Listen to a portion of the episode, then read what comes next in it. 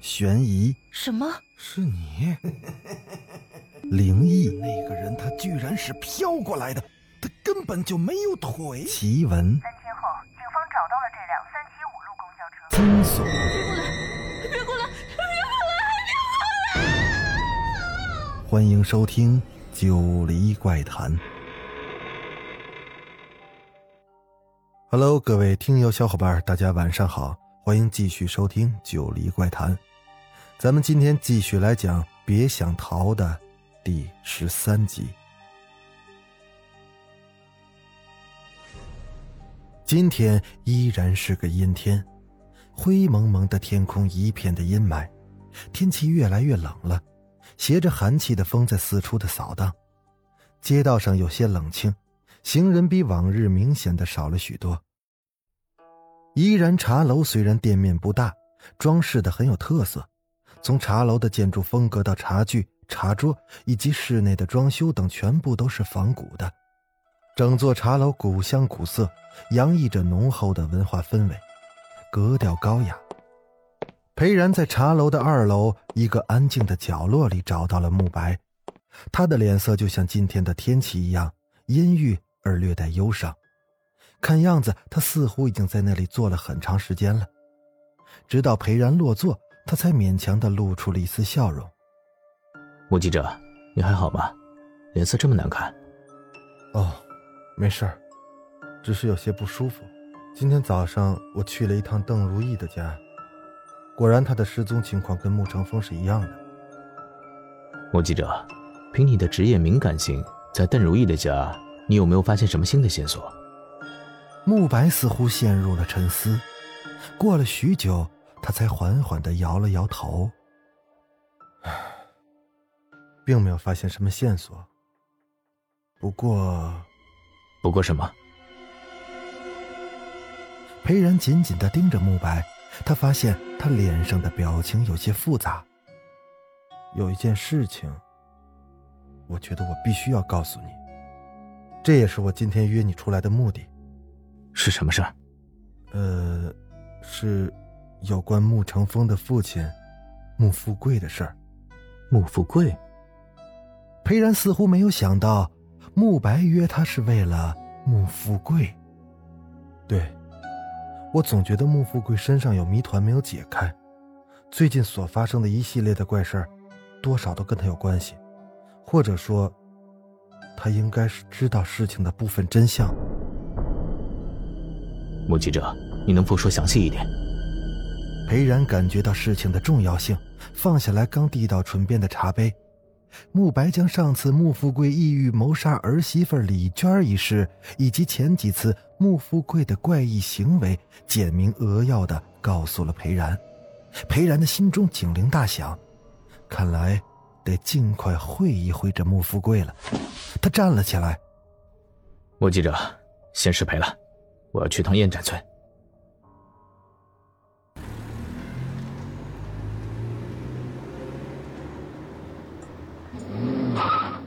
到了燕展村穆富贵的家，然而房子的大门却上了锁，显然家里没有人。裴然问了村里的一些村民，都说不知道这家人究竟干什么去了，也没有人看到穆富贵和他儿媳妇李娟。无奈之下，裴然只好决定明天再来找穆富贵。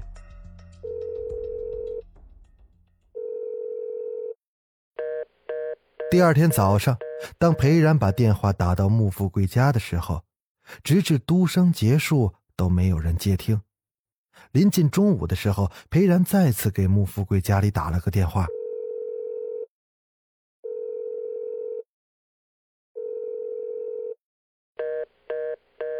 可电话的那头依然只有嘟嘟声。裴然心里掠过了一丝不祥之感，他摁下了一串号码。穆记者，我是裴然。吴富贵可能出事了，我们到燕展村会合。大约过了一个多小时之后，慕白、裴然还有助手小曾以及几名警员汇集在了燕展村。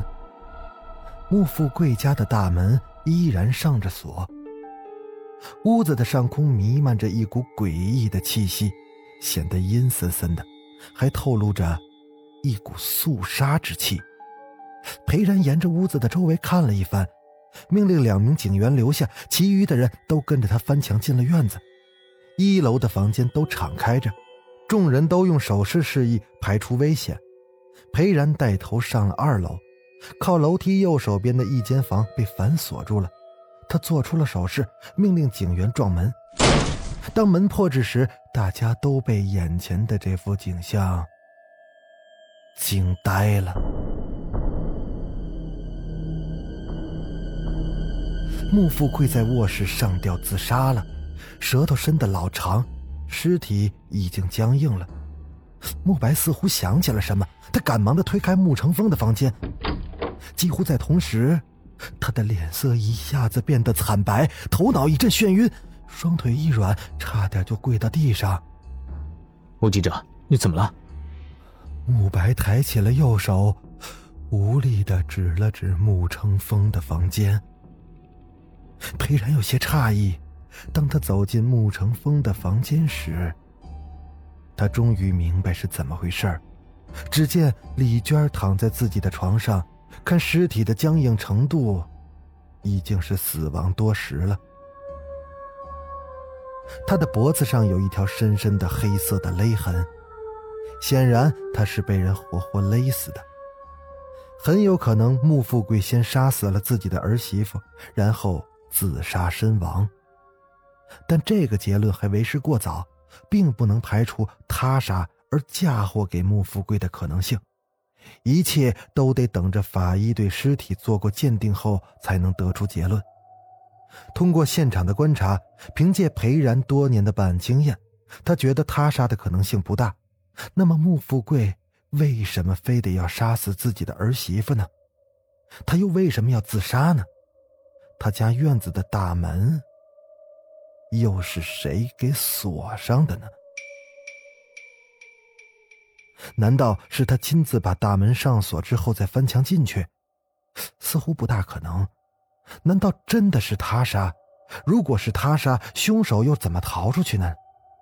房间的门是反锁的，窗户已经上了防盗网，而且丝毫没有被撬动损坏的迹象。凶手不可能从窗户逃出去。难道？凶手是幽灵或者鬼魂不成？裴然不禁为自己的滑稽想法而感到可笑。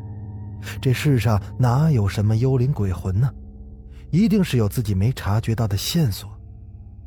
大，大家，大家快看！一名警员指着穆富贵的脸，颤颤抖抖的喊道：“大伙不约而同的顺着他手指的方向看去。”有人啊的惊叫出声，而裴然也是神情变得异常的严峻，慕白的脸色更是变得惨白。由于穆富贵的头一直都是低垂着的，刚才大家都没注意到他的脸，而此时大家都看清楚了，就在穆富贵的额头上，赫然印着一个血淋淋的。眼睛。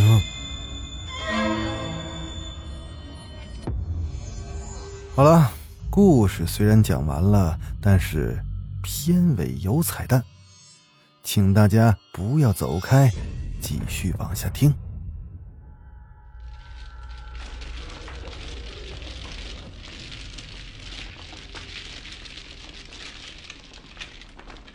到你了。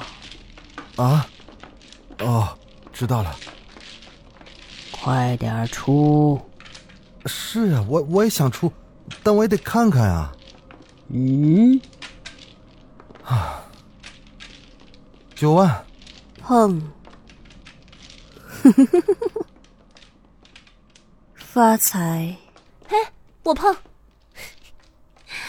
慕白，我可要糊了。啊。如果你输了，你就要换上红裙子，永远在这里陪我们了。啊！七万！我杠！你敢？杠上开！哈哈，还想让我留在这坟山跟你们打牌？想都别想！若兰还在家等着我呢，我可没工夫陪你们这几个老妖精在这打牌。拜拜了您嘞！哎呦我的妈！怎么样？这个慕白跟三个红衣女鬼打牌的场景，大家听的可还过瘾？这是应了咱们听友风吹半夏夜微凉的要求，布置了这么一个场景。希望各位听友喜欢。